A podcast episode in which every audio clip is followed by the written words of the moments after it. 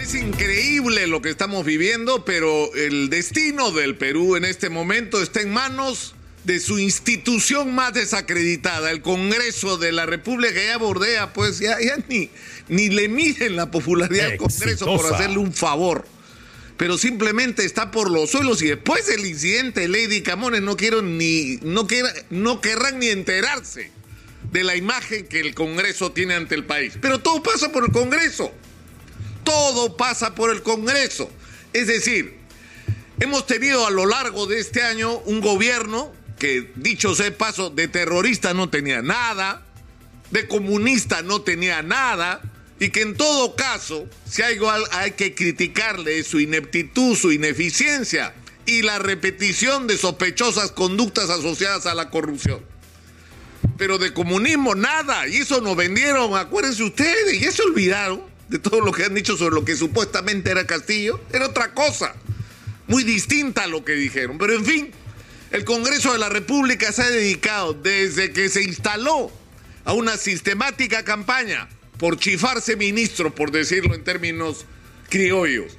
Es decir, interpelaciones, censuras, en algunos casos con razón, ¿ah? porque cada ministro que nos ha puesto Castillo también merecía, sinceramente, ser sacado por la ventana. Pero con razón o sin ella. Eso ha sido una de las actividades principales del Congreso. Y de ahí la permanente insistencia para una vacancia para la que ni siquiera tenían votos. Porque son unos conchudos, o sea, quieren que se vaya Castillo por quedarse ellos. ¿No? O sea, que se vaya Castillo, pero nos quedamos nosotros hasta el 2026. No, la Constitución no dice si se va Castillo y una Boluarte, tienen que ir todos. Y eso es lo que no quieren aceptar. Entonces estamos en una situación absurda, donde proponen vacancia y no tienen votos para vacar. La gente reclama porque es un reclamo de sectores de la ciudadanía también, más allá de los intereses perversos de los políticos.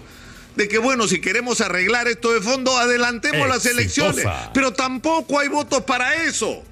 Entonces no tienen votos para la vacancia, no dan los votos para la modificación constitucional para el cambio y el adelanto de elecciones. Eh, pero por el otro lado tampoco quieren sentarse con el gobierno. Es decir, entonces, ¿qué vamos a hacer?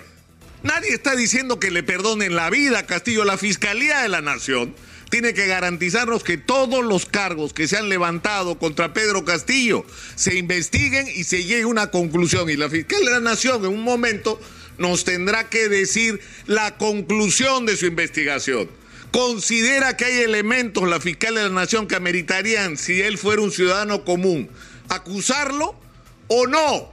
En base a esa conclusión, discutiremos qué hacer, cómo enfrentar una situación tan compleja en la que nos ha puesto la constitución del, del 93, pues. Eso es la constitución del 93. O sea, es uno de los 100 errores que tiene esa constitución y que deberían ser modificados.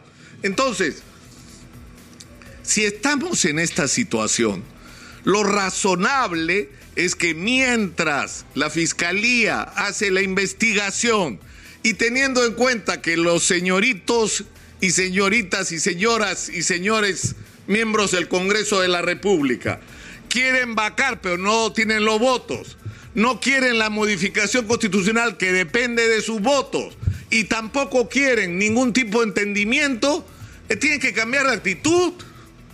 Y eso tiene que manifestarse necesariamente en quien reemplace a Lady Camones. Es decir, por lo menos garantícennos que este país va a ser mínimamente gobernable en base a acuerdos básicos que son posibles de lograr. Es una urgencia nacional, el país no puede seguir parado y no está parado solamente por los errores del gobierno de Pedro Castillo. Está parado por el permanente boicot del Congreso. Entonces hay que hacer un esfuerzo y la demanda tiene que estar dirigida a ambos poderes del Estado.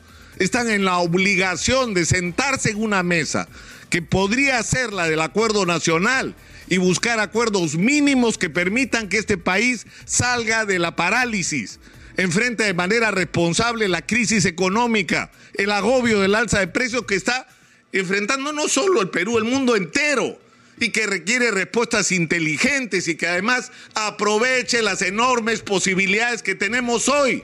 Porque la crisis en el mundo, aunque parezca duro decirlo, en muchos aspectos nos favorece, porque hay productos que tenemos nosotros que el mundo necesita incluso en medio de la crisis. Pero hay que aprovechar esas oportunidades. Y eso significa inversión en minería, inversión en agricultura, exportación, inversión en infraestructura en todo el país, en todos los niveles para generar masivamente empleo y activar la economía. Es decir, esas cosas se pueden hacer, se tienen que hacer y es posible hacerlas en consenso, en común, en común acuerdo, donde cada uno ponga de su lado, mientras se resuelve el tema de qué vamos a hacer con un presidente que según la Fiscalía amerita una investigación, por lo menos una investigación por supuesta implicancia en actos de corrupción.